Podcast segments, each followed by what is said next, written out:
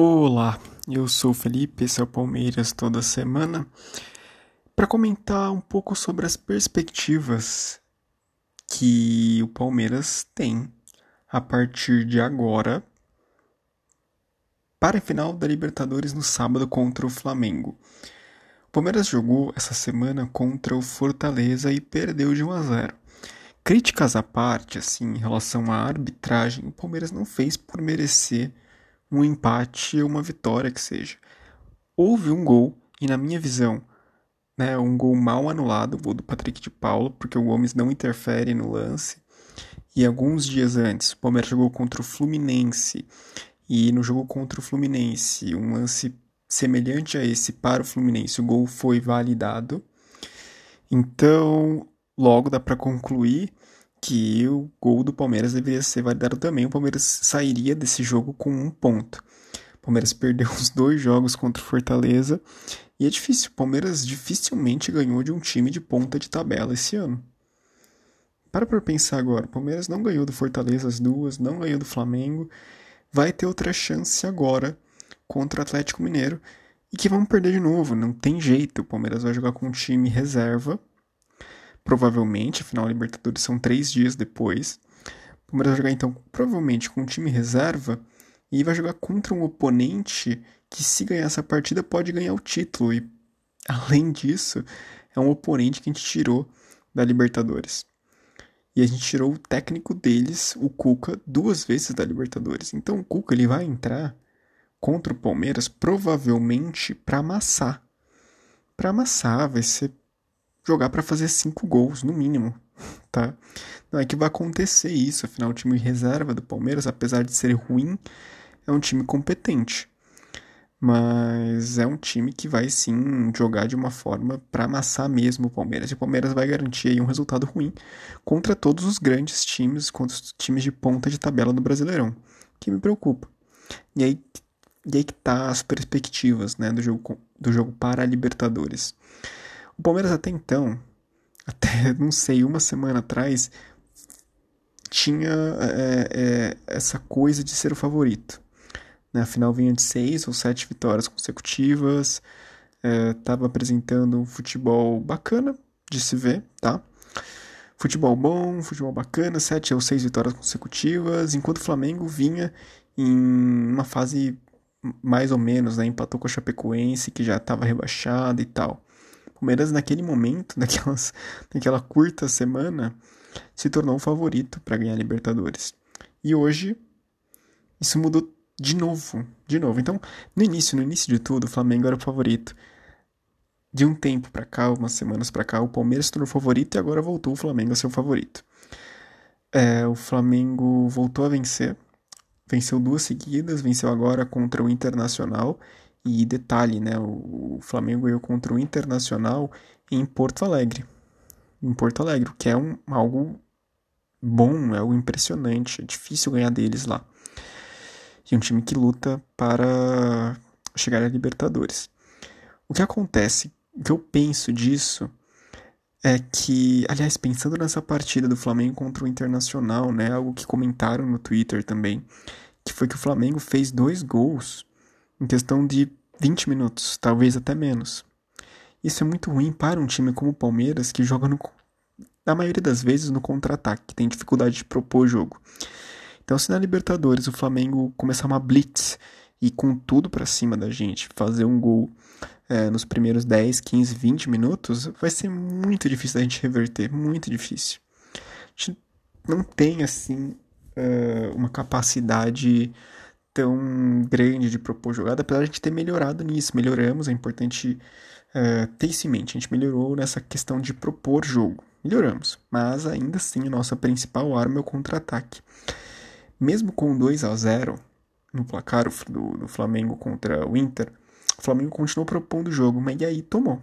Né? Aí tomou um, um contra-ataque, um golão do Tyson. Não foi um golaço, acho que foi um golão, porque Muitos atacantes talvez não fizessem esse gol, ele bateu muito bem na bola, no lance de contra-ataque. E eu fico pensando em muitas coisas, né? A primeira coisa é que o Rony conseguiria fazer o gol que o Tyson fez? Acho difícil. Dudu conseguiria fazer essa corrida que o Tyson fez? Acho difícil. O Flamengo vai ceder um contra-ataque como esse no, no, na final da Libertadores? Acho difícil. A gente começa a pensar em muitas coisas, né? Eu acho que o Renato, tendo isso em mente, dessas deficiências do Palmeiras, vai tentar fazer a mesma coisa que fez contra o Internacional. É blitz. É tentar resolver nos primeiros minutos e fechar o time depois, porque dificilmente o Palmeiras vai conseguir fazer alguma coisa. Não tem um jogador de área, por exemplo. Tem o Daverson, que é, mas o Daverson é banco, provavelmente não vai nem entrar. Luiz Adriano, que tá numa fase terrível com a torcida. Se o Adriano entrar nessa partida, é capaz de, de, de o torcedor desligar a TV. Então é complicado ficar pensando nessas coisas, né? A ansiedade já bate. Uh, o que mais eu posso falar sobre esse confronto? O confronto que o Abel falou que depois do jogo contra o contra São Paulo, ele falou que ele tinha um plano, por isso que ele colocou os reservas contra o São Paulo. Que plano é esse, né? Afinal de contas. Porque no jogo contra o Fortaleza, o Abel foi lá e colocou o time titular. Time titular, mesmo assim, perdeu para o Fortaleza mais uma vez. E além de perder, teve uma atuação ruim do Mike. O Mike jogou ruim, jogou, jogou mal, jogou mal o Mike. O Mike jogou bem contra o Fluminense, tá? Mas contra o Fortaleza, o Mike não jogou bem. O Mike vai ser provavelmente, tá quase certo, né? Que vai ser o substituto, substituto do Marcos Rocha na final. Que falta vai fazer o Marcos Rocha. Fazer muita falta. E aí, o Palmeiras, o Abel falou que tinha um plano. E esse plano não deu certo contra o Fortaleza. Isso que me preocupa, eu falo tanto disso, porque me preocupa mesmo a falta do Palmeiras não ter ganhado nenhum jogo contra um dos times que está na ponta da tabela. De quem o Palmeiras ganhou da ponta da tabela? Não me lembro, não consigo me lembrar agora. Eu sei que perdeu as duas contra o Fortaleza, perdeu as duas contra o Flamengo e provavelmente vai perder as duas contra o Atlético Mineiro e vamos nos vamos encaixando quatro derrotas consecutivas. É muita coisa. Quatro derrotas consecutivas é muita coisa para um time assim, numa final de Libertadores, o emocional vai estar tá como na final? Pô, é complicado, né? Eu não realmente não sei, não, não fui jogador, não posso dizer. Eu sei que para mim a cabeça do torcedor fica muito para baixo. Imagina que do, do, do jogador seja algo semelhante, né? Afinal, somos todos humanos. O Abel falou que tem um plano. E esse plano aí foi uma racha no elenco, né? O Everton e o Gustavo Gomes tretaram em campo. E algo inacreditável. O Gustavo Gomes foi e gritou com o Everton. A gente nunca tinha visto isso. Danilo pediu calma para o Gustavo Gomes. O Gustavo Gomes foi reclamar com o Abel Ferreira. E criou um clima, um clima ruim, né? Dentro de campo, dentro do, do, do time do Palmeiras. Depois eles vão postar uma foto juntos, o que é bom tá? Eu fiquei satisfeito com essa foto deles juntos.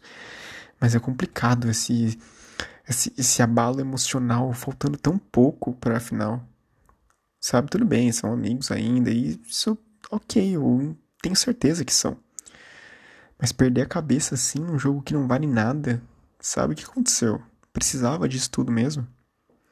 E essas, essas poucas coisas vão acabando a prejudicar, a prejudicar realmente as relações ali dentro do clube, o entrosamento, a motivação, todas, todas essas características vão começar a, a se atrapalhar em situações como essa, em uma situação de uma provável, uma provável quarta derrota consecutiva, né? Vamos ver, vamos ver que pelo menos um empate a gente consiga contra o Atlético Mineiro que vem com sangue no olho, né? Faz dois, três dias que a Leila Pereira também, para complementar outra notícia, né? A Leila Pereira foi eleita presidente do Palmeiras. É...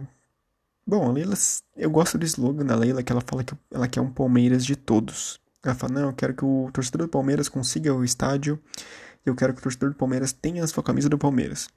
Isso, para mim, traduzindo, significa que ela quer abaixar o preço dos ingressos e ela quer abaixar o preço das camisas. Se for isso a proposta dela, por mim é ótimo, não tenho o que reclamar. Né? E além disso, ela falou que ela quer um Palmeiras vitorioso.